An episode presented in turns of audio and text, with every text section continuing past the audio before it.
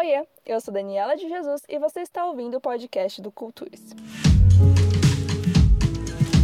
Se você está perdido sem entender o que está acontecendo, não tema, eu te explico. O Cultures é um projeto transmídia onde falamos sobre filmes, livros, séries e principalmente música. Aqui agora você está escutando nosso podcast de entrevistas, mas lá no Insta, Pcultures, se você consegue ter acesso aos nossos programas antigos, aos novos e também a dicas semanais. Segue lá!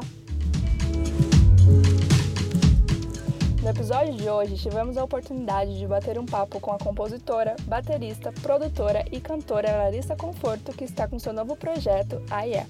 Falamos sobre se reconectar com nossas raízes, sobre esse nosso cenário político que estamos vivendo e, claro, sobre muita música. Escuta aí.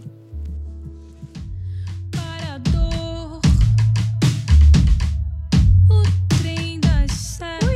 dia, boa tarde, boa noite. Está começando mais um Cultures com uma entrevista exclusiva, com exclusiva, minha gente. Com quem que será essa entrevista hoje? Meu Deus do céu, eu tô aqui pulando de alegria. É isso mesmo, estamos com nada mais, nada menos do que Larissa Conforto. Uh! Aí entre os efeitos de palma, ai que emoção, ai meu Deus. Enfim, eu sou a Lara Vital e hoje estamos aqui com ela, Binha. Além de apresentar o Conturice, eu também apresento o Discoteca, que agora está com seu próprio arroba no Instagram, que é o arroba discoteca, só que é sem a letra I de Iggy Pop. Então segue lá que eu tô fazendo uns conteúdos meio diferentes lá relacionados à música. Se tudo der certo, teremos coisas por lá. Bom, e para completar o Conturice hoje temos ela, Dani! Oi, oi, gente, sejam todos muito bem-vindos.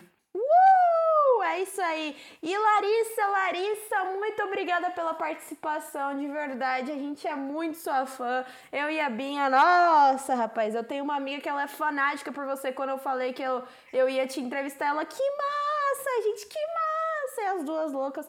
Parabéns, ai meu, parabéns, parabéns pra gente. Obrigada, cara, de verdade, de verdade. Muito obrigada por participar aqui com a gente. Ai, gente, gratidão, eu que agradeço. Que mar esse clima de manhã, gostoso, obrigada mesmo. Ai, rapaz. Como você está, Lari? Como você está? Essa pergunta nunca foi tão complexa, gente. Acho que normalmente eu diria que bem. Agora eu diria que apesar do Brasil, eu tô bem. Ai, que bom, rapaz. É, a gente tá num clima muito louco. Eu, uma coisa que a gente estava pesquisando, né, antes de a gente fazer o roteiro, uma coisa que me intrigou, principalmente quando a gente estava vendo o processo do show porque o show o que eu achei muito interessante é que tem você e o Gabriel Barbosa, né, na bateria. Como que foi ter dois bateristas e também teve duas guitarras, né, se não me engano, dois baixos, que eram no Gush, o Cairê. Como que foi ter duas cozinhas para um projeto imenso que nem aquele cheio de músicos trabalhando, convivendo intensamente? Como que foi? Você, vocês dividiram as músicas, vocês se autoajudavam? Como que foi o processo de composição de um álbum inteiro? Cara, a produção de um álbum, ela vai, ela é muito pontual, assim. Na verdade, é, o Shaon nasceu a gente tinha um estúdio, né, da Ventre, em Vila Isabel, no Rio. E o Shaon nasceu, a gente, na verdade, ia produzir o disco do Vitor. Então juntou todos os amigos para produzir o disco do Vitor. Por isso que foi tanta gente.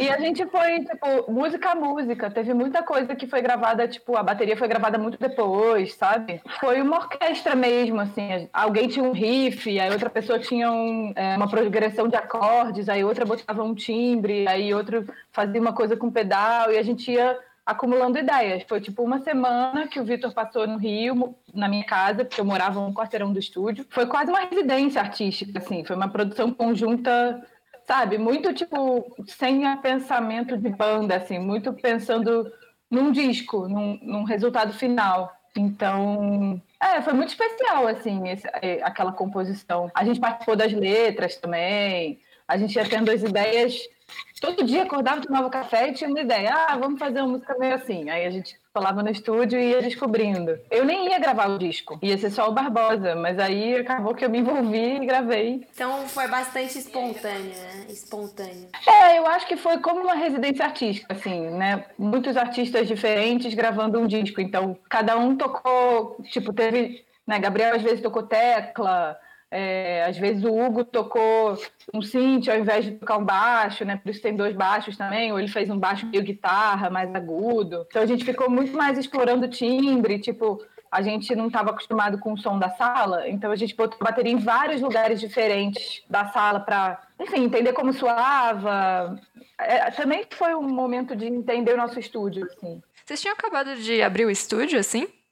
É, a gente, na verdade, assim, o, é, esse estúdio era uma casinha que a gente ensaiava, já era um estúdio antes, que a gente ensaiava antes de lançar as coisas da Ventre. A gente se encontrava lá na Isabel e tocava. E aí o dono do estúdio falou que ia embora para Portugal e ia fechar o estúdio. E aí a gente falou, não, a gente quer. Então a gente chamou os meninos da Baleia, né, o Pacheco e o Cairê, e mais os meninos da Estereofante, enfim, outras bandas para dividir o aluguel do estúdio e a gente dividia as horas do estúdio. Isso assim, para poder todo mundo tocar e tudo mais. Aí lá no estúdio chamava Polo Norte, né, porque fica na zona norte do Rio, e a gente começou a fazer eventos, tipo, porque não tinha muito evento na zona norte, né? É uma é uma região meio. Assim, as coisas ficam mais concentradas no centro-zona sul, no Rio, né? Então a gente começou a fazer shows, trazer banda. Aí, tipo, eu pegava os horários da manhã, porque ninguém usa de manhã, e, e dava aula de bateria. Tipo, o estúdio é muito perto ali da Mangueira. Eu comecei a dar aula para pessoas da Mangueira, da comunidade. Enfim, foi super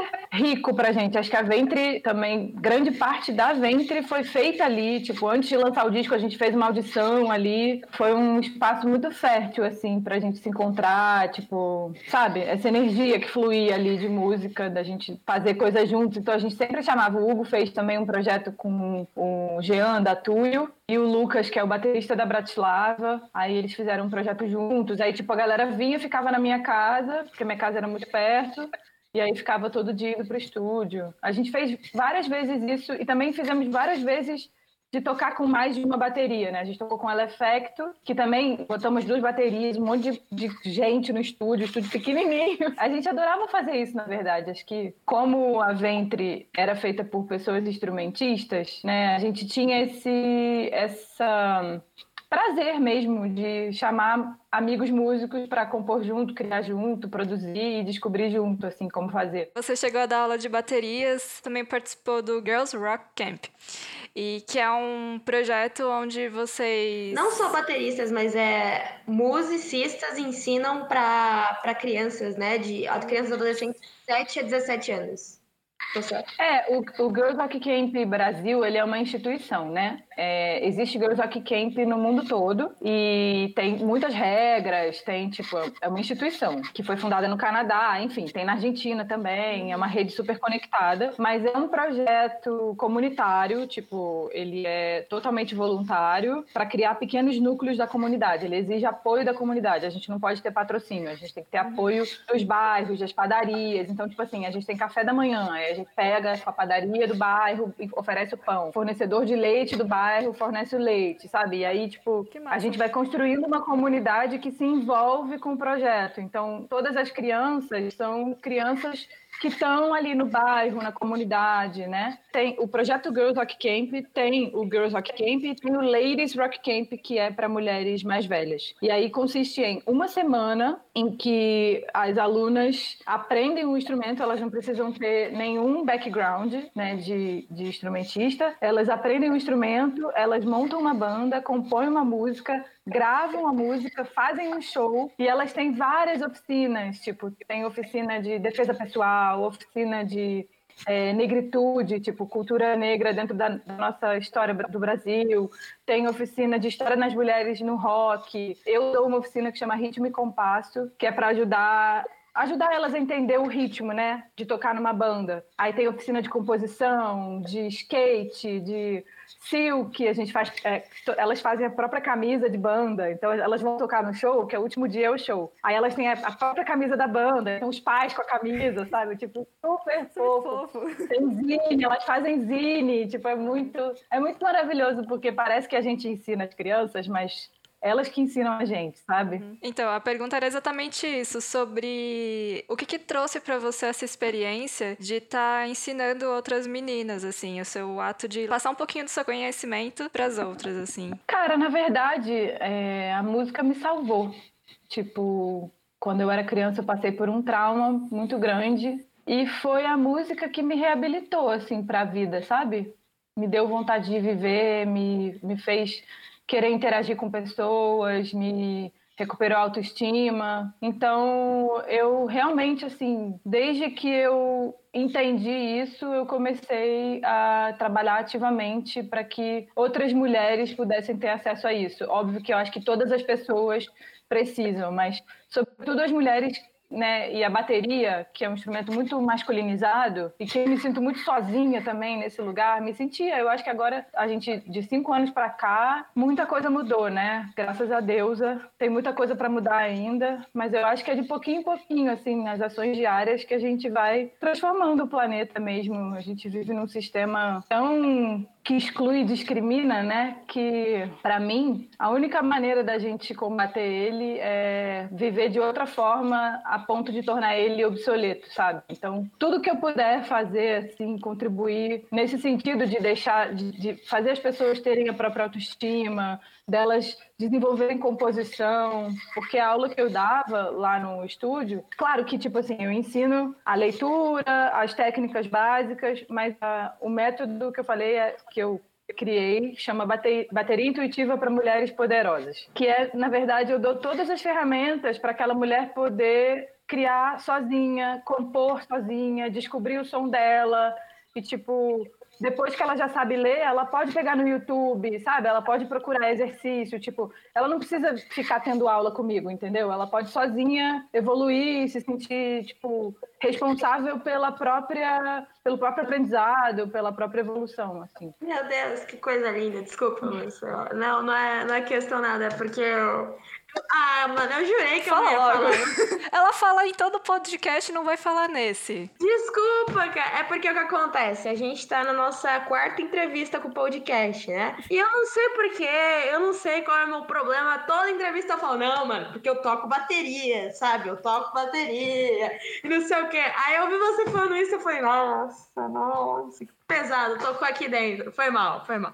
Mas enfim, eu acho muito bonito isso que você disse, porque eu tava ouvindo uma entrevista sua que eu não lembro qual foi ao certo, porque eu vi uma, acho que umas 5, umas 6. Eu acho que eu ouvi quase todas. Eu não consegui, eu só não, enfim, eu vi muitas. E teve uma que você falou que teve um, um momento da sua vida que você meio que brigou com a bateria, porque você se dedicou tanto, enfim, aí você falou que não se via como refém, mas você se via, por exemplo, você pegava a música dos compositores e ajudava a construir em cima, você fazia várias músicas e etc. E teve uma hora que você olhou pra bateria e falou: Poxa, eu preciso de alguém para tocar comigo sempre. Enfim, mas essa questão de você se comprometer, comprometer, e aí quando você falou: Não, vou conversar com a bateria, vou voltar, vou fazer as pazes. E essa questão, porque é um, é um, é um objeto, é um instrumento muito forte, né? Não é só por causa da potência. Por exemplo, você tem a prática, você tem o ritmo, você tem tudo trabalhando. É um instrumento que eu olho e falo, meu Deus, é muito trampo tocar isso. Eu fico tipo, mano,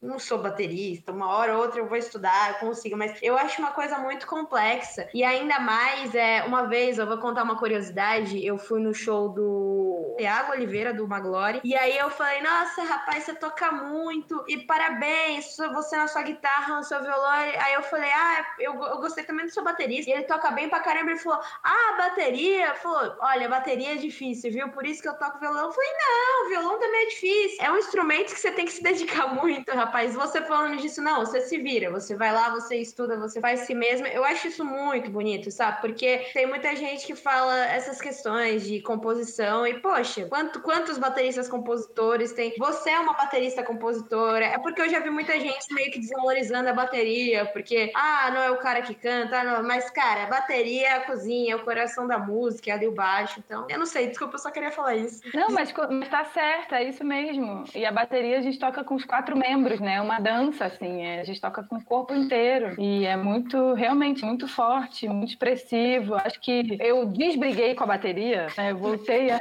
a ser amiga dela quando eu entendi que a minha perspectiva de música, ela é a partir do ritmo, né? Ela é a partir da bateria. Eu componho com essa cabeça de, de baterista e, e é quem eu sou, não tem jeito, entendeu? Não tem escapatória. A gente precisa... Sim, é difícil, né? É, olhar para si e, e gostar e aceitar, né? A gente é, é, sempre um processo, né? Então é, é muito bonito, é muito bonito isso, né?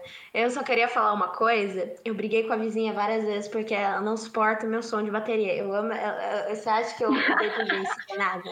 Mas enfim, queria saber se você já teve problema, tipo, tô aprendendo a tocar bateria, enfim, e aí os outros falavam, não, você não vai tocar porque você tá fazendo muito barulho, enfim, eu queria saber se você teve já esses problemas de baterista começando. Ah, não é só começando, não, é problema de baterista a vida inteira. Ai, que emoção. Sempre. Inclusive, tava dividindo com o Inayan, né, Inayan, baterista do Bugarim, do Macaco Bong. Eu adoro ele. É, ele se mudou lá no Rio para uma casa e aí agora ele conseguiu construir com a ajuda de um amigo nosso também, tipo um cubo dentro de um quarto para ele conseguir tocar bateria e não incomodar os vizinhos. E aí eles desenvolveram essa engenharia e agora estão oferecendo para outros bateristas e o preço é mais barato do que o mercado. Enfim, muito mara. Procurem o Nayan, é muito foda. Isso é muito especial porque, enfim, são os bateristas se unindo pra gente conseguir tocar na quarentena. Aproveita aí, Lara, já que tem reforma, sua casa. Ah, não, então, eu vou fazer isso na minha casa. Só que eu, eu, eu fui ver isolamento acústico eu falei, meu Deus, não tenho dinheiro pra isolamento acústico. Aí, não foi nem eu, minha mãe viu no YouTube um, um jeito que é você coloca duas paredes, duas paredes, tipo, pra isolar o som de um lado e duas portas. E, além das duas portas, compra, é uma borrachinha que fica entre o espaço mesmo de passagem de ar das duas portas, pra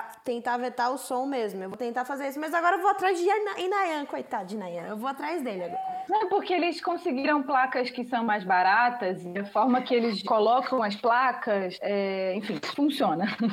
É ah. porque não é só você vedar, né? As frequências graves, elas são ondas muito compridas, então elas atravessam paredes, portas, esse tipo de coisa. Deus abençoe a engenharia. Como que foi o seu processo de criar a sua primeira banda ou você começar só a querer tocar e, e tipo, falar, vou me envolver com música? Porque, por exemplo, eu vejo uma grande dificuldade por exemplo, em artista que está começando agora, ou só pessoas mesmo de achar é, outros músicos, outras musicistas que casem com as suas ideias de criar uma banda. Por exemplo, é eu uma vez eu chamei um, um maluco que eu conhecia, conhecido mesmo, que eu já tinha visto pessoalmente na internet, oh, vamos fazer uma banda? Aí eu falei, ó, oh, eu queria fazer um negócio mais é, focado no MPB, focado mais no rock. Ah, não, eu não gosto disso. Vamos fazer rock hardcore. E, enfim, eu vejo uma muita dificuldade em você achar músicos que gostem do mesmo, da mesma linguagem que você. Como que foi esse processo para você? Como que você meteu seu pé no mundo em relação, não, vou fazer isso, vou achar pessoas ou não, vou fazer sozinha? O que que eu, que que eu vou fazer? Como que eu vou tocar? Com quem eu vou tocar? Enfim. Eu acho engraçado porque quando eu comecei a tocar bateria, não tinha internet, né? Não existia internet. E eu achava que com internet ia ser mais fácil você encontrar pessoas. Mas na verdade, assim, eu comecei a tocar com as minhas amigas. Eu tinha muitas bandas quando eu era nova. Tipo, acho que a minha primeira banda foi cover de Kitty. Kitty era uma banda de new metal só de mulheres. E foi muito inspiradora, assim, para mim. E aí eu, na verdade, assim, eu, eu gostava de, de rock. Eu gostava de grunge, assim, aí comecei a conhecer o Riot Girl, né? Depois fui entrando no new metal enfim, coisa de para adolescente. E a gente se reunia para ouvir música, né? Tipo assim, não sei, eu ia, eu ia muito para eu morava na zona norte, eu ia muito na Praça Voyage ou no, na Rua Ceará, enfim, em lugares na zona norte que tinham bares que tocavam rock. E aí eu conhecia pessoas e a gente montava bandas, mas eu tinha várias bandas. Tipo, eu era aquela pessoa que tinha sete, oito bandas, sabe? E aí eu era envolvida em sarau de escola, aí ajudava a fazer produção. Sempre fui essa pessoa, assim, gostava de fazer evento, aí chamava quatro, cinco bandas de amigos para todo mundo tocar. É, sempre fui do coletivo. Acho que para mim nunca foi é, também sobre fazer um som específico. Eu queria tocar o que a pessoa queria tocar, sabe? Então, ah, a menina quer tocar, ela gosta de MPB, então vamos tocar MPB com ela. Aí eu gosto de, aí outro grupo de amigas gosta muito de, a gente, eu tinha uma banda que a gente gostava muito de Le Tigre, sabe? É uma banda da Kathleen Hanna, era do Bikini Kill, e montou o Le Tigre. E aí, amava Le Tigre. E amava Yeah, yeah Yes. Era tipo, amava. E aí, achei meninas que gostavam também. E a gente falou, ai, vamos fazer uma banda tipo isso? Aí virou minha banda Rica Pancita, uma das primeiras bandas. Eu adoro, gente. Os nomes das bandas são ótimos. Mas eu comecei tocando principalmente com as minhas amigas. Principalmente, assim, era muito mais menina. E as minhas amigas, a gente marcava estúdio e tocava. E com o tempo eu continuei tocando e elas foram parando e eu fui sendo chamada para bandas de meninos. E quando eu vi, eu tava em volta de homens. Mas foi, sabe, foi um processo oposto, assim. Tem essa questão de você tocando com as meninas, tocando com as meninas, tocando com as meninas, e de repente elas começavam a sair. Eu achei muito específico isso, porque, por exemplo, a gente tem muito questão pessoal. Por exemplo, ah, vou sair de uma banda porque, foda-se, tenho minha vida, enfim. Mas é que o que eu achei interessante foi você falando sobre essa questão de as meninas começaram a sair, as meninas começaram a sair quando eu vi eu só tinha meninos à minha volta. Aí você até falou essa questão de show, tem muito essa questão de eu estudo bateria e vem o cara falar da afinação da bateria, não falou nada para ninguém, mas falou. Eu queria saber por que, que as meninas. Você acha que as meninas não têm um impulso, ou você não acha isso, maior para ficar na, na música? Eu lembro que você também falou que agora o público tá mais feminino, que tem esses avanços, mas você vê mais músicos homens do que musicistas mulheres. É, eu acho que vira uma questão de gênero quando tem a ver com incentivo, né? Até tem um incentivo para mulheres tocar, toca piano, toca harpa, canta, mas ah, que coisa bonita, ela canta, ela toca o violino. Não faz isso profissionalmente, não, sabe? Não tem o um incentivo para continuar tocando. Eu acho que muitas mulheres existem também por isso, sabe? Tipo, ah, eu não vou ser boa o suficiente. Muitas delas, assim, eu tive, inclusive na Tipo Whisky, que foi uma das, assim, minha banda primeira banda profissional, a primeira guitarrista era mulher e ela desistiu de fazer. Ela tocava muito, tocava mais do que todos os outros guitarristas. E o Gabriel Ventura foi guitarrista dessa banda. Mas ela desistiu de tocar guitarra, foi ser arquiteta, porque é, ela se achava, não se achava boa o suficiente, sabe? Eu acho que existe uma questão assim de autoestima e dentro da música tem uma competitividade, sabe? De um querer achar que é melhor do que o outro, o maior guitarrista, o melhor não sei o quê, você se comparar, se projetar no outro. Eu não gosto dessa maneira de pensar. Eu acho que música é, assim como toda arte, é coletividade, né? É expressão. Não tem como comparar uma expressão com a outra, porque as pessoas não são comparáveis. Existe uma indústria que faz isso, né? Que coloca isso na nossa cabeça. Quem é o melhor guitarrista, o melhor prêmios, né?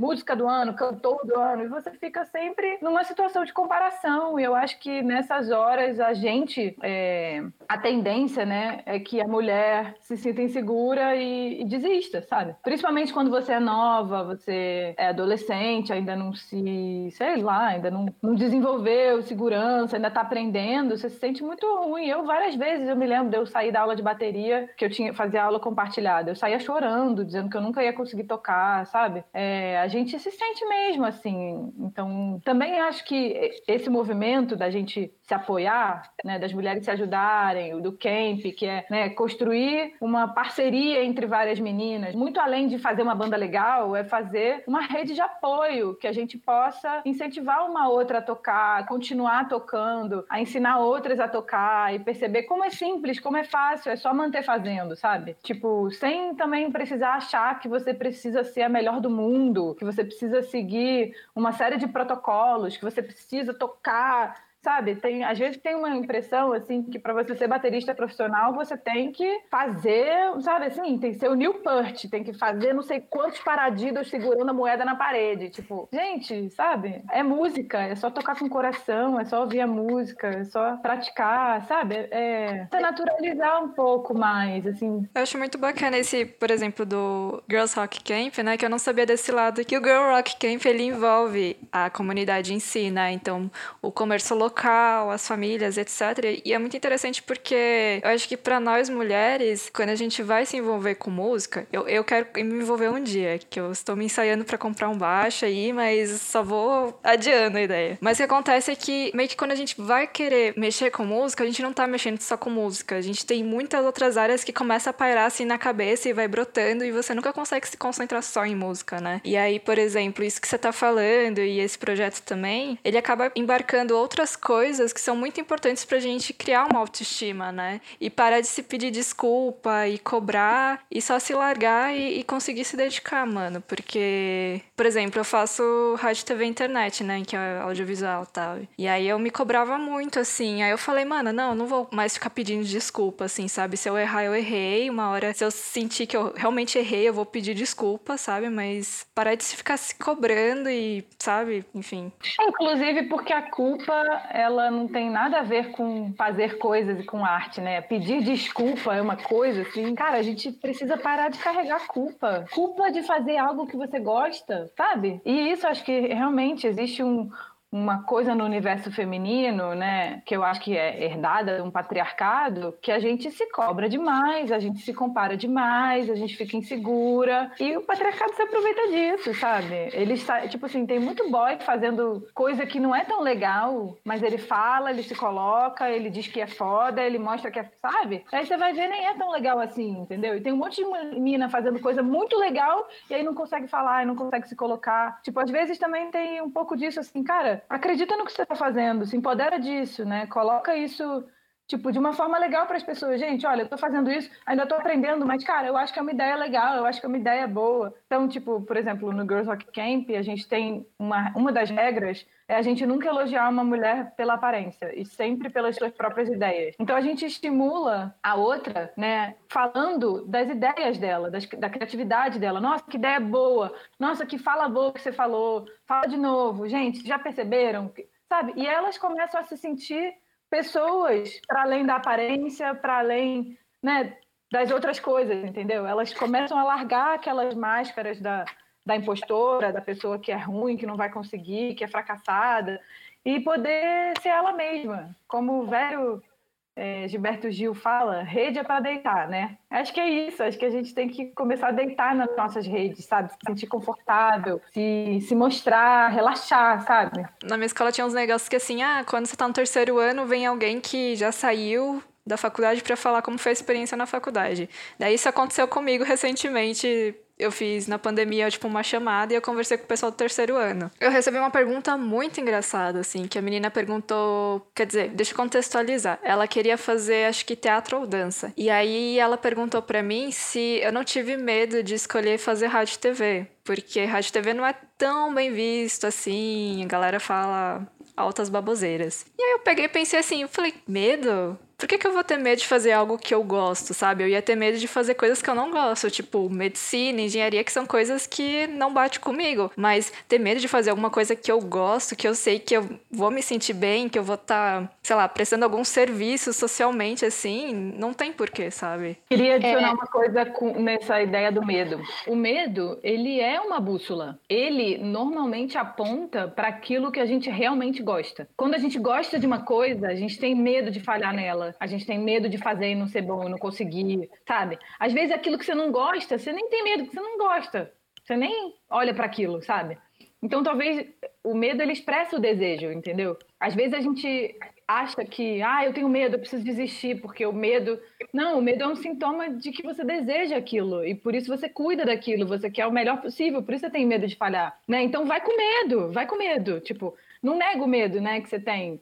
Vambora, assume o medo, vamos nessa. E quando passa, você olha e fala, nossa, sabe, o medo era só uma, uma, uma porta que você tinha que abrir, sabe? E no fundo, hoje em dia, eu, eu, assim, eu penso, cara, o que, que eu tô com medo? Eu escrevo as coisas que eu tô com medo e eu tento ir nelas, sabe? É, tá, então eu vou desafiar isso, essa coisa aqui, porque esse medo tá me dizendo que eu quero isso. Enfim. Nunca tinha parado para pensar nisso, assim. Nesse, nesse, ponto de vista do medo. Você... Aí você fica com medo do medo. Aí desiste de, de fazer as coisas porque você tem medo de ter medo. Só que o medo não é tão ruim assim, né? Sim. É aquela questão do tipo, mano, desencana e, e só vai. Tipo, quando você aceita que você tem o um medo de algo e só vai, as coisas meio que fluem melhores. É muito doido, porque você fala, não, se eu aceitar esse medo, aí que vai acabar tudo. E tipo, não, é muito doido. Como você mesmo falou, né? Você teve várias bandas, vários projetos, mas como que foi chegar no AIE, que é o seu projeto mais recente? O AIE, engraçado, foi feito em um ano, né? Basicamente, assim, foi 2018, de 2018 para 2019 que foi conceber essa persona AIE. Mas não foi um ano, né? Foi um ano e 28 anos. tipo, eu acho que é uma vida inteira, assim, vivendo coisas, né? Acumulando experiências e entendendo esse desejo de ser independente. A minha vida inteira eu fui coletiva, muito coletiva, muito uma pessoa que a minha relação com a música, acho que as pessoas escolhem bateria porque elas têm essa relação com as coisas, né? Elas são uma pessoa que gosta de tocar com os outros, que gosta de ouvir a forma do outro, de, de, de compor, de lidar com as melodias, e aí você entra para ajudar, né, os arranjos, assim. É uma alquimia mesmo da música, né? Eu acho que geralmente os bateristas têm essa personalidade, assim, de alquimistas, sabe? De, de unir o grupo. É sempre o baterista que chama as pessoas, que marca os ensaios, sabe? Então, até eu entender essa minha vontade de ser independente, entender que não era uma vontade de não ser baterista, né? E sim de também poder trabalhar no meu ritmo, também poder falar sobre as coisas que eu sinto e penso, né? Trabalhar a minha subjetividade, as minhas é, questões mesmo. Eu acho que a música ela é uma terapia que eu pratico há muitos anos, mas num, num dado momento não, eu não acho que não. Por exemplo, eu sempre tive muitas bandas, né? Eu não tinha muitas bandas porque eu sou muito boa, eu tinha muitas bandas porque isso me faz bem, porque tocar com pessoas diferentes me torna uma pessoa mais versátil, eu aprendo com cada músico que eu toco, né? E quando eu decido fazer uma coisa minha própria, também não é para excluir ninguém desse processo, é ao contrário, é para eu poder escolher com quem eu vou colaborar, né? Quem eu vou chamar para fazer, porque geralmente a relação de instrumentista é que você é chamado, então você fica esperando o dono da gig te chamar, né?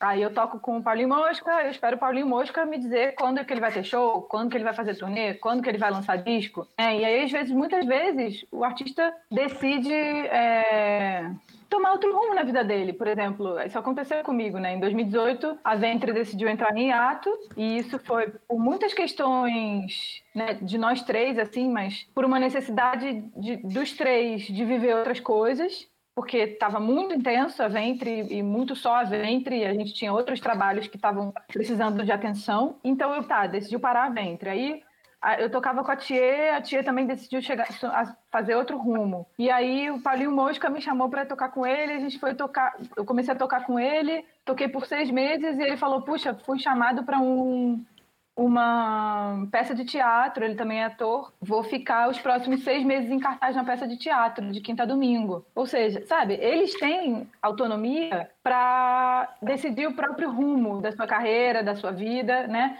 E eu sentia que eu precisava ter criar essa autonomia, sabe? Então eu percebi que desenvolver o meu próprio projeto também me dava essa liberdade de é uma responsabilidade também, né, por um lado, porque você dá a cara a tapa e, e se, colocar, se coloca para fazer uma coisa que você nunca fez antes, tipo cantar, compor. Eu nunca tinha feito isso antes. Mas, por outro lado, é um, uma maneira de você ser livre, independente. Então, eu falei, vou fazer um projeto que eu toque sozinha, que vai ser eletrônico, que eu vou botar na mochila e vou viajar o mundo e não vou ficar esperando. Então, se eu for fazer... Então, assim, acabou que aí é, por exemplo, é, eu toquei em Lisboa, em Nova York, em vários estados do Brasil, tipo, antes de lançar o disco, porque eu estava em turnê com outros artistas, apresentava o meu trabalho, conseguia fechar shows e ia tocando. E, e, no fundo era só o que eu queria, sabe? E desenvolvendo é, essas outras linguagens que eu já desenvolvia tendo várias bandas, só que podendo dar um ritmo para isso, podendo escolher, podendo falar, hum, eu quero colaborar com esse artista, né? E às vezes quando você está numa banda você não pode fazer isso porque exigem outras vontades, né? Então acho que é muito nesse lugar assim. É é, é ser independente para poder tecer uma outra rede, eu acho. Tá sendo interessante, é muito difícil. Às vezes quer desistir. Outro dia tem um amigo que é youtuber e eu vi que ele postou um vídeo dizendo que ia desistir. Aí eu liguei para ele e falei: Não, você não vai desistir. Senta aqui. Não, cara, olha só, dá vontade de desistir mesmo, dá medo. A gente fica assim, achando que, né, comparando com o outro e tudo mais.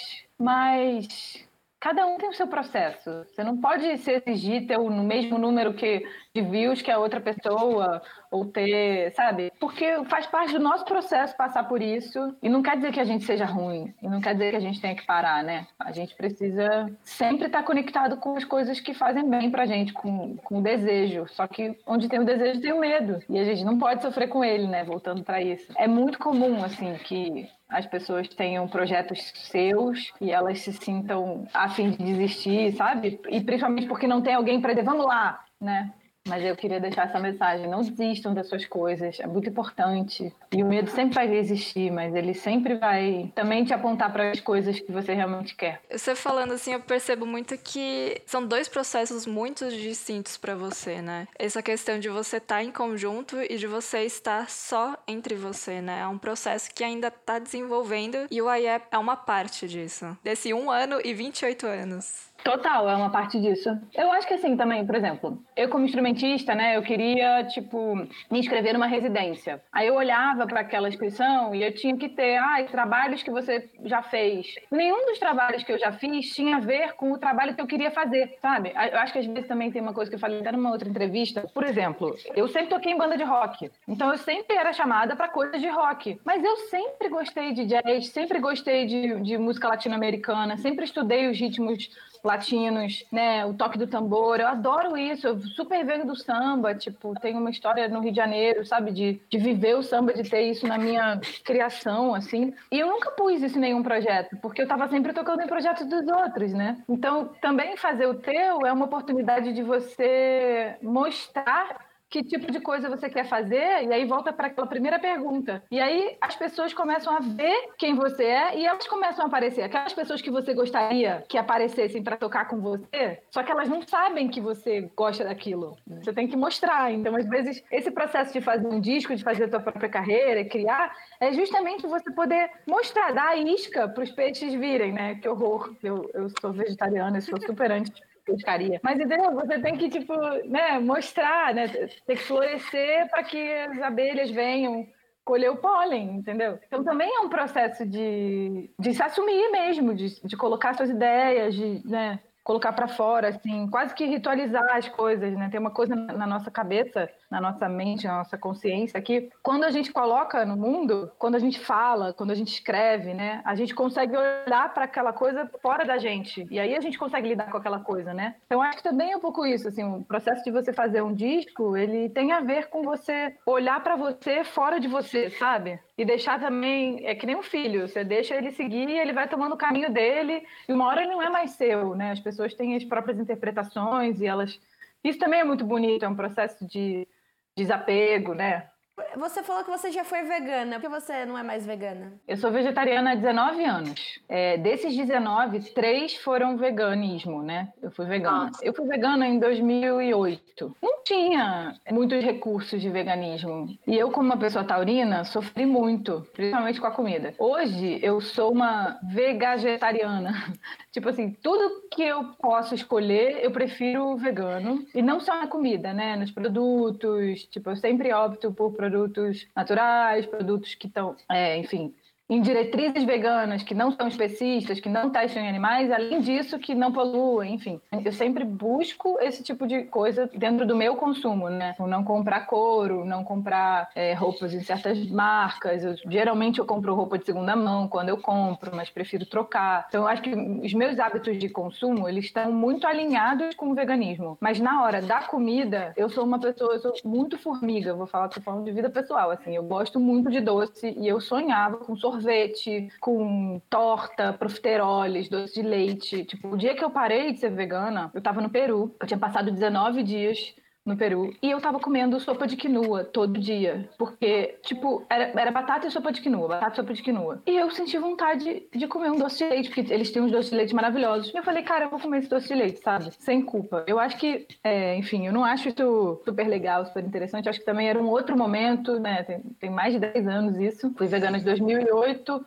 2009, 2010. É, tava, foi Peru, foi final de 2010, foi setembro de 2010. Então, foi isso, tipo, eu não consegui perder os meus hábitos alimentares e os meus desejos. Eu estava tipo, sofrendo para comer e achei que eu precisava voltar um pouco atrás para eu poder ser feliz. Né? Mas acho que o veganismo é uma, enfim, minha irmã é vegana, né? Minha irmã mais nova é, é meu orgulho, assim, poxa, consegui. e acho que eu sempre tô alinhada nesse lugar de tudo que eu puder fazer, né, de mais positivo para o planeta, eu vou optar por isso, eu, sabe? E vou seguir isso, mas tem pequenos prazeres que eu ainda preciso desfrutar, e isso é comer um pão de queijo que a minha amiga me trouxe, e, sabe? E também aprendi a fazer isso sem culpa, né? Muitos anos aprendendo a fazer isso sem culpa. Mas é isso, pesos e medidas, a gente vai aprendendo a equalizar, né, as coisas que a gente acredita com as nossas práticas. Como foi o processo de você conectar com, a sua raiz, com a as suas raízes durante o, o AIE? Porque como que você chegou... É que, por exemplo, você falou em uma entrevista sobre os estudos latinos-americanos. Em várias entrevistas você também fala que você já foi pro Peru, já foi pro Uruguai, Argentina, não lembro o Uruguai ao certo, mas tem muita na sua música, tem a questão do, da América Latina. Eu queria saber essa questão de você se reconectar às suas origens e a importância dos estudos latino-americanos. Porque é uma pauta que a gente tem falado bastante aqui. E também, né, que você falou que você toca com o Paulinho Mosca e ele tem uma pesquisa, né, sobre a América Latina. Então eu queria que você falasse um pouco da importância e das raízes, enfim. Que massa essa pergunta. É, eu acho que a gente está vivendo, nesse momento, uma iminência, é, uma necessidade de se identificar com algo que não seja branco, europeu, é, patriarcal, cristão, né? Sobretudo nesse momento, a ideia de decolonização, né? A ideia de descolonização vem no mundo nos anos 90, ali, final dos anos 90, com uma discussão afroasiática sobre o hemisfério sul. Né? Então começam-se a questionar ideias colonizatórias mesmo, né? Por que, que a gente se identifica com o branco? Por que, que a gente se representa com aquilo ouro? Eu gosto de chamar de europeu, não europeu. Parte desse questionamento, né? De tipo, por que é que ainda na nossa cultura de povos que foram colonizados a gente ainda repete tantos padrões colonizatórios? E a América Latina embarca nesse lugar e começa a construir uma identidade, mas ainda existe uma coisa aqui no Brasil que é muito. A gente se identifica muito com o norte-americano, né? A gente tem uma postura de Estados Unidos dentro da Latinoamérica, a grande potência, o grande mercado, o país das oportunidades. A gente se porta dessa maneira, como se a gente se identificasse. E eu observo que a gente, a gente também é um, é um dos países mais brancos né, da América Latina, o Brasil, né?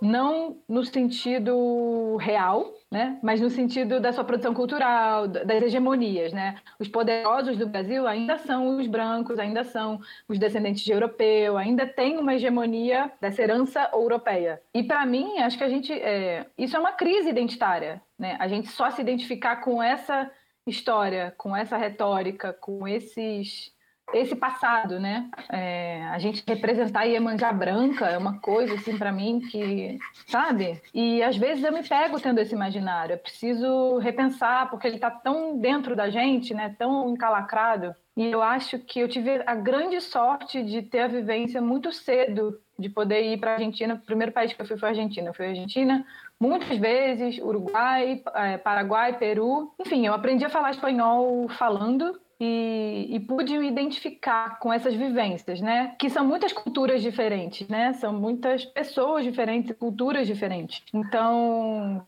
também, enfim, depois que eu me apaixonei por uma chilena, eu pude também, sabe, assim, você começa a se apaixonar pela língua espanhola e você começa a perceber os efeitos da colonização e aí você consegue fazer um, uma comparação e falar, nossa, olha como a gente é parecido. Aí você começa a ler autores do Peru né, e começa a perceber que eles falam a mesma coisa, né? Tipo assim, ah, o Peru mata pessoas, o governo é genocida, o governo é ecocida.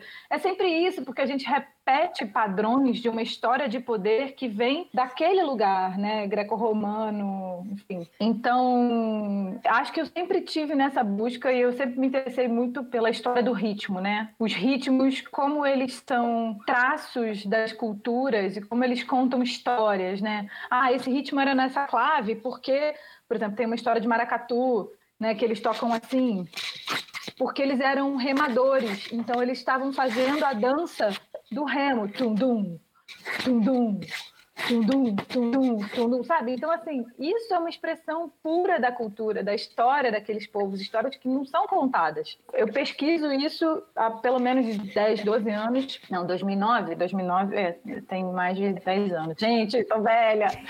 É, mas Mas assim, acho que é sobretudo nesse momento, sabe, que a gente está vivendo de, de separação das coisas, da gente não se identificar com o nosso passado, da gente está matando, dizimando os povos originários, matando as nossas florestas, nossos ecossistemas tão ricos e acreditando num progresso que eles já acreditaram lá atrás e já não, não foi esse progresso derruba árvore e mata gente, ele já não funcionou na Europa, sabe? Tipo assim, é muito louco como a gente reproduz, como a gente se identifica. Acho que também, por exemplo, um, um grande problema assim do, né, do capitalismo é que Muitas vezes a classe média se identifica com o rico, ao invés de se reconhecer na classe que ela está. Então, ao invés de lutar por melhorias na classe dela, ela luta por melhorias na classe acima dela, porque ela acha, sabe? Ela acha que ela vai perder direitos, sendo que a distribuição de renda vai gerar direitos para todos, mas ela acha que ela, como rica, como ascendente, vai perder. Então, é, é sempre uma crise identitária, né? É sempre uma, uma falta de você entender quais são as suas verdadeiras raízes. E aí agora eu vou falar de um bando, desculpa, mas para mim é muito essencial isso, assim, que para mim é uma prática revolucionária de colonização porque a gente se conhece através dos nossos ancestrais, que são entidades é, pretas, indígenas, é, as pombagiras são as putas, né, os marinheiros são aqueles que vieram de navio para cá, os ciganos são os andarilhos, né, os hereis são os menores infratores, enfim, nordestinos, né, que são os baianos. É, então, assim, é, a gente aprende a valorizar a história dos nossos ancestrais que sempre foram marginalizados por essa cultura ourocêntrica, né? É muito importante isso, é muito importante que a gente escute as histórias que nunca foram contadas, porque a história que a gente já sabe não deu certo, né? E as histórias que a gente sempre colocou de lado, achando que não serviam, porque esses povos são primitivos, porque esses povos, né? Às vezes essas histórias é que tem muito conhecimento que a gente negou, que a gente nunca pôde acessar, sabe? Que foram apagadas. Então, para mim, o toque do tambor, ele constrói, assim como vários outros atributos, né? A dança, enfim, mas principalmente a arte. A arte fala sobre a vivência dos povos, né? Sobre a história mesmo, real, né? Sem ser a história contada. Então, para mim, os ritmos eles constroem uma narrativa que une a América Latina. Se você perceber, é, tem linhas, você pode fazer linhas horizontais e perceber toques de tambor, ritmos muito parecidos, tipo o ritmo do Pará com o ritmo da Colômbia, é muito parecido, o ritmo do Rio Grande do Sul com os ritmos uruguaios, a polca paraguaia com o ritmo que é feito no Paraná, sabe? Então, assim, é tão óbvio que a gente é junto, né? E é tão tão violenta a forma que a gente foi separado e forçado a se identificar com uma outra subjetividade, com uma outra história, um outro padrão, né? E acho que, sobretudo nesse momento que a gente está vivendo, se reconectar é urgente, é uma questão de, de salvar o planeta, sabe? Uma questão de vida. Eu queria falar uma coisa, eu achei muito bonito você falando que ah, essas é, não é nem bonita, é, é questão de, por exemplo, que você disse sobre ah, essas histórias, esse jeito de viver do euro, europeu, enfim, que não deu certo. Eu vejo muitas histórias que, para falar a verdade, é, a gente vê que são uma mentira. Por exemplo, eu lembro que quando eu estava, acho que no meu terceiro ano de ensino médio, o professor estava falando sobre a navegação portuguesa, que é uma navegação muito inteligente, muito bem desenvolvida, enfim. E aí eu perguntei: ah, eu não sabia, eles são bem desenvolvidos? É, porque quando eles começaram os trabalhos deles nos oceanos, eles pesquisaram muito a engenharia, a arquitetura dos navios é, de acordo com os árabes. Então eles meio que estudaram com os árabes, eles desenvolveram tudo porque eles tinham grana, né, para desenvolver na, no, nos trabalhos deles e foram colocar o o pé no mundo. E aí eu falei, então não é engenharia portuguesa, é engenharia que tem a raiz dos árabes. Ele falou, não, mas é isso mesmo. Aí eu falei, então, mas não deveria ser os árabes.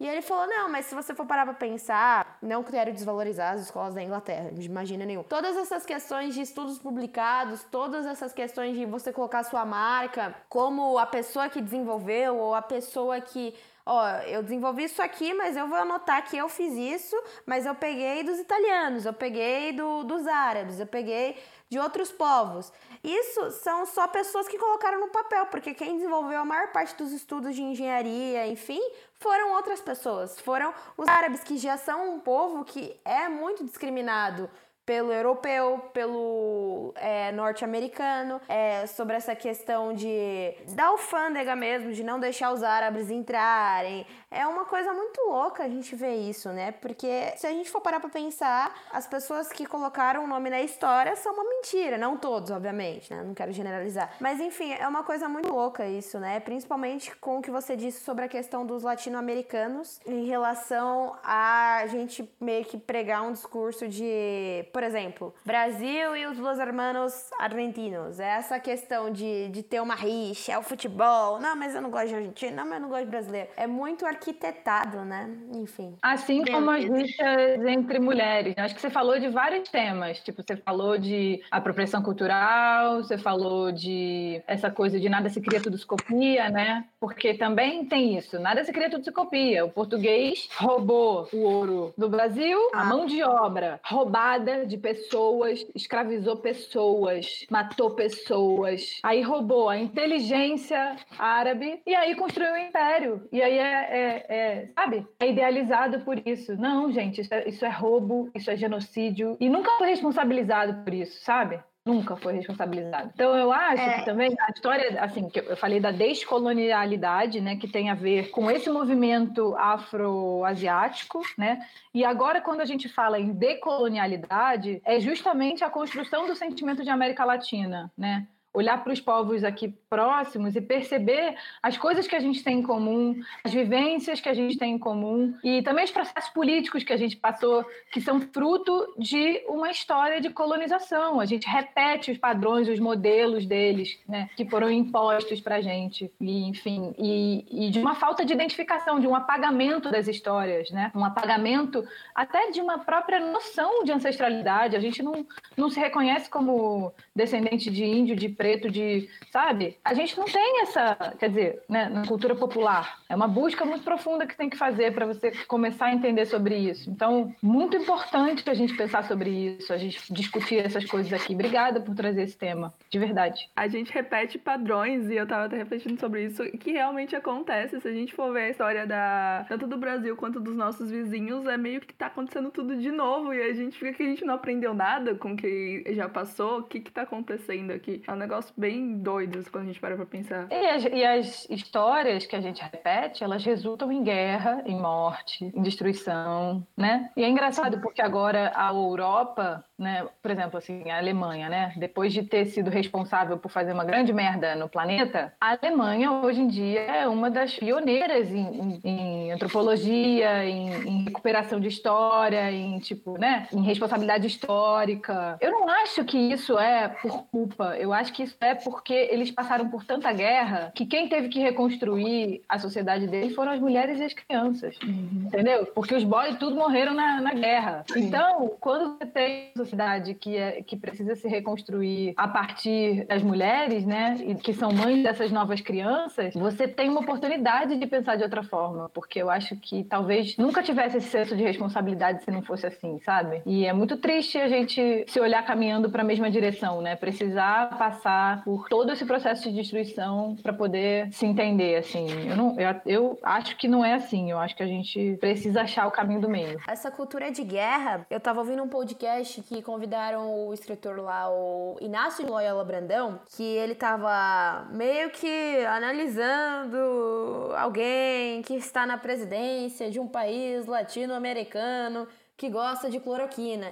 Enfim, e aí ele falava sobre o comportamento dele. É essa questão de, ah, a imprensa, a imprensa veio veio atrás de mim, o próprio Donald Trump colocando, acho que foi um ano atrás, dois anos atrás, colocando um vídeo socando a CNN. Enfim, toda essa esse molde, ele fala, isso é quem tem um, um déficit muito grande de autoestima, ele é completamente seguro, e aí o jeito dele se defender é atacando o outro, falando: vocês da imprensa, vocês me atacam, vocês só querem ver o lado negativo, olha o que eu tenho feito, enfim, enfim, enfim. E se a gente for parar pra pensar, isso é a metodologia da guerra, né? Que é a gente tá inseguro, inseguro. O que, que a gente faz? Em vez da gente se armar, armar, entre aspas, armar com livro, armar com desenvolvimento, armar com você buscando o melhor para todos, você se arma para derrubar o outro. Então, é o que você disse, é essa história que não deu certo. A gente vê se repetindo desse jeito, é você querendo atacar o outro e não investindo no seu bem-estar e no bem-estar de todos. É o famoso discurso do ódio, né? Que é proibido. É, gabinete do ódio. Muito praticado. É, rir pra não chorar, gente. Puta merda.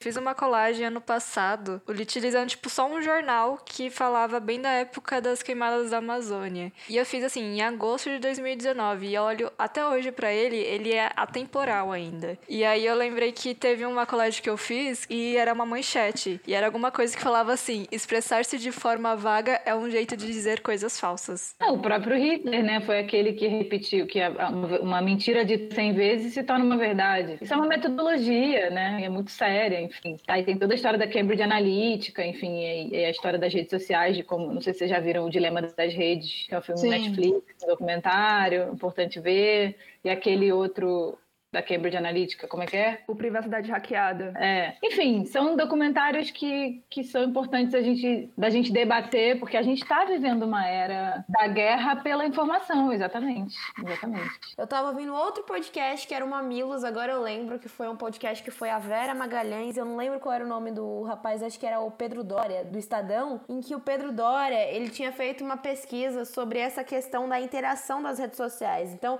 por exemplo, eu, Lara, eu estou no Twitter. Aí eu falei um negócio que era não gosto do Jair Bolsonaro. Aí vai uma pessoa que eles meio que. O que acontece? Eles meio que treinaram os internautas. E aí o que acontece? A partir do momento que eu falo uma coisa que não agrada o discurso dele ou os ideais dele, ele vai lá, olha o meu perfil, vê o que eu curto, vê o que eu não curto, vê como são as minhas opiniões e já começa a me atacar. Isso me intimida. Isso faz com que eu fique chateada e não fale mais de mim. E aí, enfim, aí essa é a bolha do discurso do ódio. A partir da repreensão dos meus, dos meus, como eu posso falar, dos meus argumentos, dos, dos meus, dos meus pontos de vista, a gente fica encolhido. Então, a gente dá mais espaço para essas pessoas falarem e atacarem os outros até não sobrar ninguém, até todas as pessoas ficarem encolhidas. Que pior do que isso, porque é. essas informações são usadas para ditar novos padrões de comportamento pra gente mesmo. Sim, Sem então, é isso perceba, mesmo. Sabe? Não, então, é isso mesmo que eu ia falar. É, principalmente com você, que eu lembro que uma vez eu fui num show seu, que era com a Ventre ainda, e aí a gente tava. Não tinha nem as eleições de 2018. A gente, a gente era começo de 2018. Não, 2016, 2016, eu não lembro. E aí eu lembro que você começou a falar de um discurso que a gente não podia se intimidar, não podia fazer isso. E é o que tá acontecendo hoje. Não mudou de lá pra cá. É um panorama que o pessoal ainda tá investindo nessa tecla, ó, vamos reprimir as pessoas para elas não não se não argumentarem, não se expressarem, enfim, e a gente vê isso acontecendo. Infelizmente, eu acho que isso está muito arquitetado com as redes sociais. As redes sociais são boas para a gente conectar as pessoas que a gente não tinha contato antigamente. Entretanto, tem essa questão de, putz, eu não vou mais postar uma foto porque não teve tanta curtida. Ah, eu não vou falar disso porque vai que a pessoa interpreta errado. Eu não vou falar daquilo. Então, eu acho que tem um império muito grande que tem um poder muito grande. Então, a gente meio que tem que se policiar pra gente não cair no calabouço, não cair na armadilha, né? Tem uma fala, fala nesse filme Dilema das Redes que é muito boa, que ele fala assim: uma bicicleta, ela é uma bicicleta. Ela surgiu na sociedade e ela se manteve, né? Ela continua sendo uma bicicleta. Ela ajuda as famílias, as pessoas começaram a andar mais de bicicleta, exigir bicicletários e se locomover pela, né, pela sua regionalidade e tudo mais. Isso é uma ferramenta, né? Uma bicicleta não fica, troca o meu óleo, pinta, me pinta, né? Ela não te demanda nada, ela é uma ferramenta para você utilizar na sua vida. Mas as redes sociais, elas não são mais ferramentas, elas são muletas, elas são coisas que demandam da gente o tempo inteiro, né? notificação, não sei o quê, posta aqui, responde ali, não sei quem falou com você. Então, é, já não são mais ferramentas para a gente. E a gente tem que conseguir perceber né, e utilizar dessas coisas como ferramentas e não se deixar levar nessas demandas que elas criam, sabe? Porque vira vício mesmo, que nem droga, assim. Enfim, assista um filme, é muito interessante. Ainda nesse contexto, como que o cenário político influenciou na criação do Grade Trevas? 100% absolutamente, né? Eu acho que o cenário político-social, ele é também o cenário da nossa vida, né? Então, esse mal-estar... Tem um livro de Freud que é O Mal-Estar na Sociedade, né? Sim. Foi o primeiro livro dele publicado, que fala muito sobre isso, esse mal-estar pré-guerra, né? A gente começa a sentir dentro da gente esse mal-estar, é uma coisa que vai brotando. Acho que o Grátis Trevas tem muito a ver com isso, assim, é, é colocar agonias urgentes para fora, né? Falar sobre isso, mas também tentar construir um lugar de esperança, sabe? De, de que é possível, de que tem outro caminho. Eu acho que por isso que é grátis trevas, né? Eu reconhecer as trevas e agradecer, tipo assim, tá, beleza. Eu, eu consigo achar luz na sombra. Vamos lá, sabe? É possível eu sou semente forte, pode mandar me asfaltar. É, embora, né, embora o cenário seja arrasador e destruidor, eu acho que. É, não sei, também tem um clipe de, de Mito e Caverna, né, que, assim como a Bia falou, ele, ele vai se tornando cada vez mais contemporâneo, né? Eu fiz ele antes da pandemia, né, antes de todos esses escândalos do Bolsonaro, a gente já sabia que ele era uma pessoa podre, mas antes de todas essas queimadas também da Amazônia, e, enfim, que eu também, enfim, eu, eu faço parte de um grupo de ativismo climático que chama XR, Extinction Rebellion, que é internacional. Então, enfim, a gente recebe muita informação e, e uma, uma, coisa que eu falei no começo, né, é, que eu queria repetir, as antigas formas de combater o poder, elas estão obsoletas justamente porque o próprio capitalismo, ele se utiliza delas para se manter, sabe? E para mim, assim, a maneira que a gente tem de, de mudar as coisas é simplesmente viver no mundo de outra forma, operar no mundo de outra forma, começar a se propor nas pequenas coisas a não repetir os pequenos padrões, sabe? E aos poucos a gente vai tornando esse primeiro padrão obsoleto, entende? Não é tipo repetir que essas coisas são ruins. Isso é ruim, isso é ruim, isso é ruim. É falar, tem aquilo ali que é bom, tem aquilo outro que é bom tem aquilo outro ali que é bom, sabe? Tipo, eu, eu andei assim fazendo esse exercício. Cara, eu vou, ao invés de eu meter pau em alguma coisa que tá acontecendo, tipo nas redes sociais e tudo mais, eu vou procurar uma coisa boa que tá acontecendo. Eu vou procurar me espelhar em alguém que tá fazendo a diferença, em alguma, sabe, outra posição. Não é que eu não queira falar sobre o problema, é preciso falar sobre o problema. Mas só falar e só debater com raiva, com agressividade, com, com violência, é repetir né? É usar, é ferir com ferro quem feriu a gente com ferro, né? É usar as mesmas ferramentas que eles usaram para oprimir a gente contra eles, e que não faz sentido porque essas ferramentas são deles, não são nossas. Então, como é que a gente constrói o nosso, né? E aí eu acho que por isso que eu acho que tem muito a ver com uma visão dos povos originários que estão sobrevivendo até hoje, sabe? Seus saberes, suas assim, milenares, com suas tradições que não são hegemônicas, com histórias, sabe? Quando você começa a perceber assim, tipo, não sei se vocês conhecem Ayrton Krenak, um pensador indígena indígena, filósofo, sociólogo, antropólogo maravilhoso. E quando você consegue perceber, né, olhar para o ecossistema e perceber que os rios, as montanhas, é, as árvores, eles não são seres inanimados, seres vivos, mas que não pensam. Eles têm consciência, eles têm sonhos. Se você consegue pensar que um rio sonha, a tua perspectiva muda completamente, a tua relação com, com o entorno muda completamente, né? Quando você começa a pensar nos os animais como seus primos, seus tios, seus avós, né? Você tem uma outra relação, tipo, muitas sabedorias, entendeu? É, os, os, espíritos ancestrais, os ancestrais que vêm contar histórias, né, para muitos dos povos originários, são ancestrais de animais, porque eles não se veem é,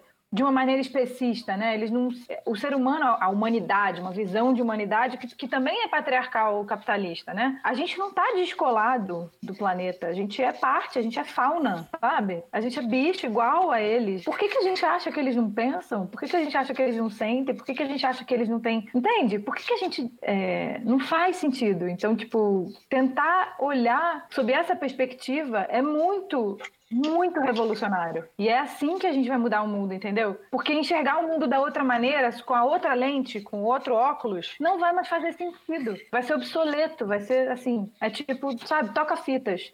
Ninguém precisou, quebre o toca-fitas, o toca-fitas é uma merda, demonizar o toca-fitas para parar de, de ouvir fita. Não, chegou o CD e o toca-fitas ficou obsoleto. Entende? Eu acho que é muito importante isso, assim, a gente se voltar para novas formas de pensamento, né, para outras ideias e outras formas de ver o mundo, tipo, é, desapegar das nossas formas, desapegar das nossas lentes, desapegar do método científico. Né? Esse é um método de ver as coisas. Tem outros. A gente é tão diverso, a gente, é, um planeta é tão grande, né? Enfim. Uma vez eu tava vendo uma entrevista, eu não lembro de quem exatamente, mas era um dos caras lá do Death Kits, ele falou um negócio que eu falei, caraca, é verdade, né? Que os instrumentos de percussão, eles são muito corpóreos, eles demandam muito de você na performance e etc, né? Por exemplo, o seu videoclipe do pulmão tem muita questão da dança, do corpo. Também fiquei sabendo que você fez uma performance lá em Nova York que eu amei, assim. Não tem nada mais performance com noise do que aquilo.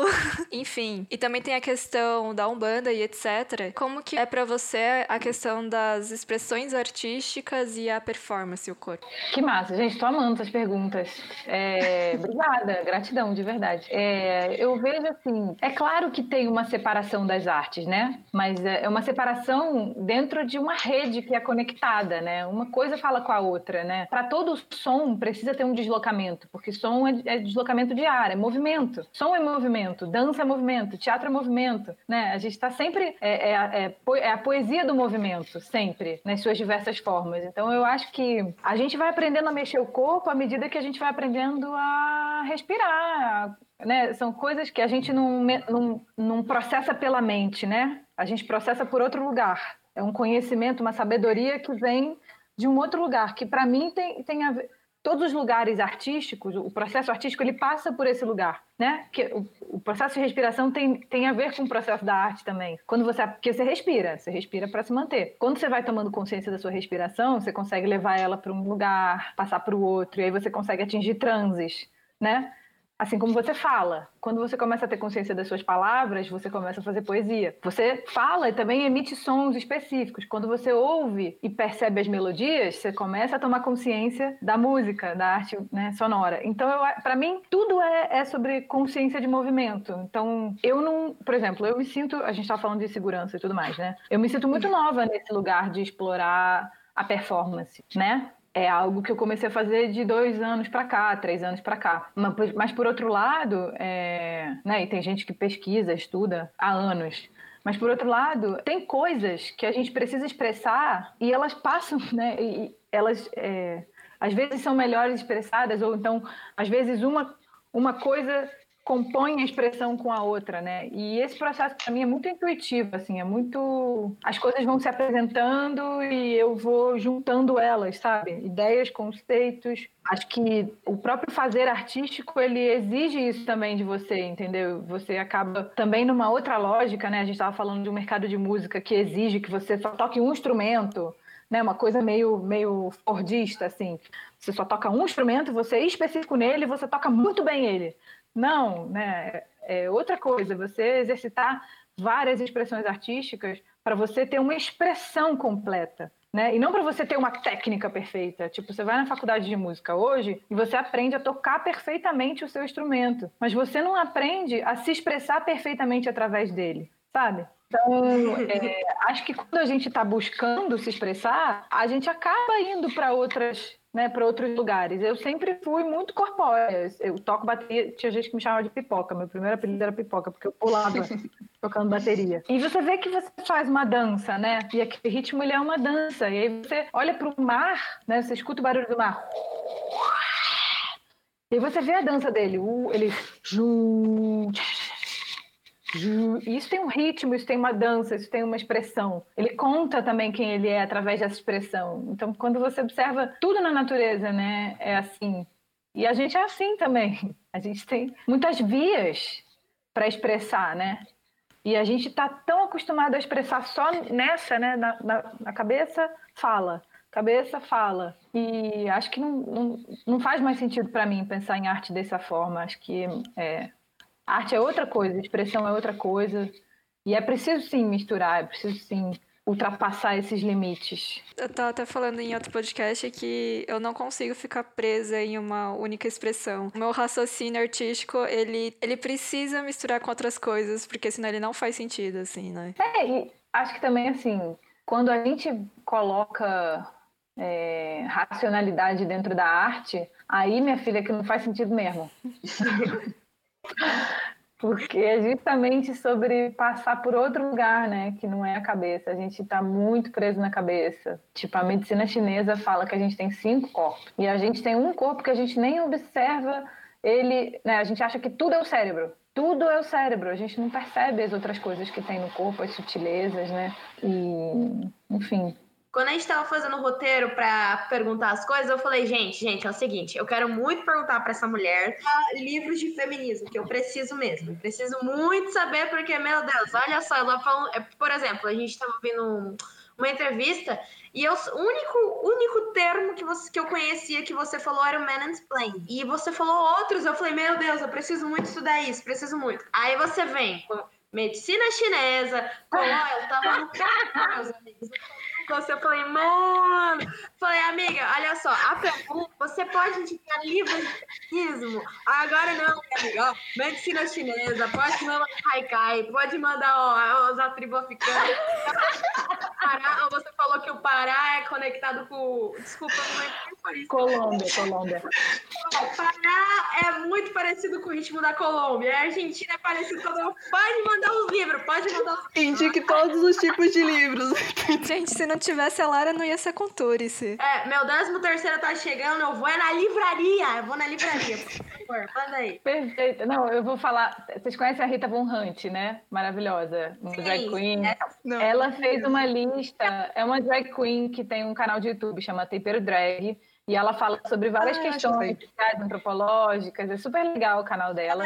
Ela é socióloga, né? Ela é socióloga, se eu não me engano. Não, ela é, quer dizer, ele, né, que performa a Rita, é formado em, em literatura, se eu não me engano, letra de literatura, mas fez uma, uma especialização, né, em antropologia, enfim.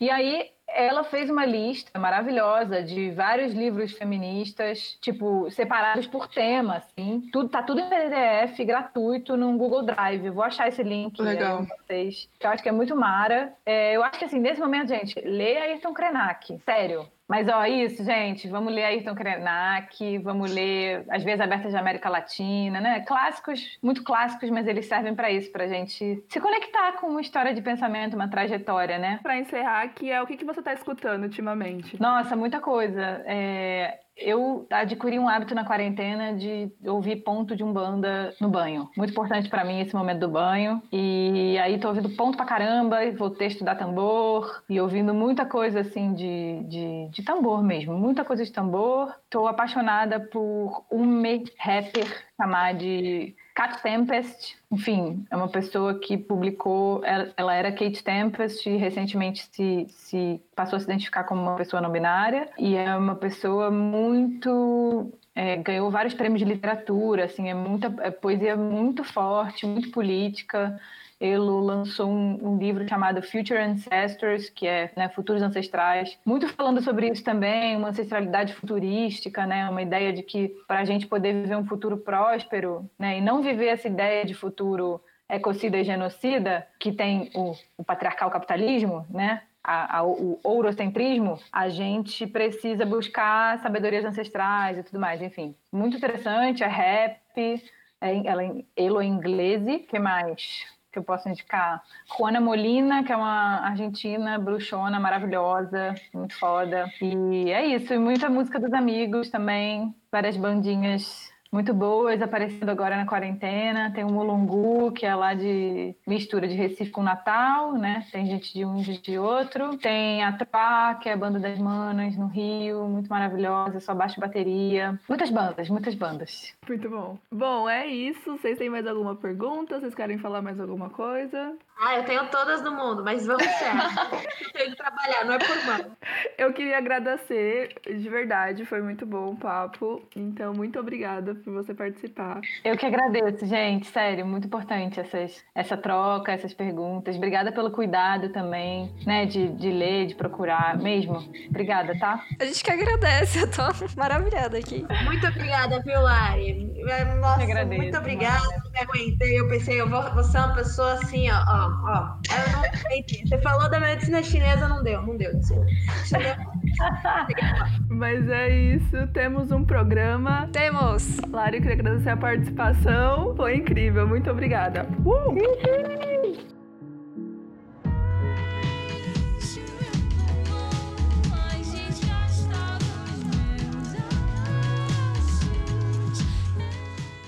Essa foi a entrevista, e para saber mais sobre a IE, segue ela na sua plataforma de streaming favorita e também nas redes sociais, arroba IE Music. E não esquece de seguir o Culturis no arroba. Até a próxima!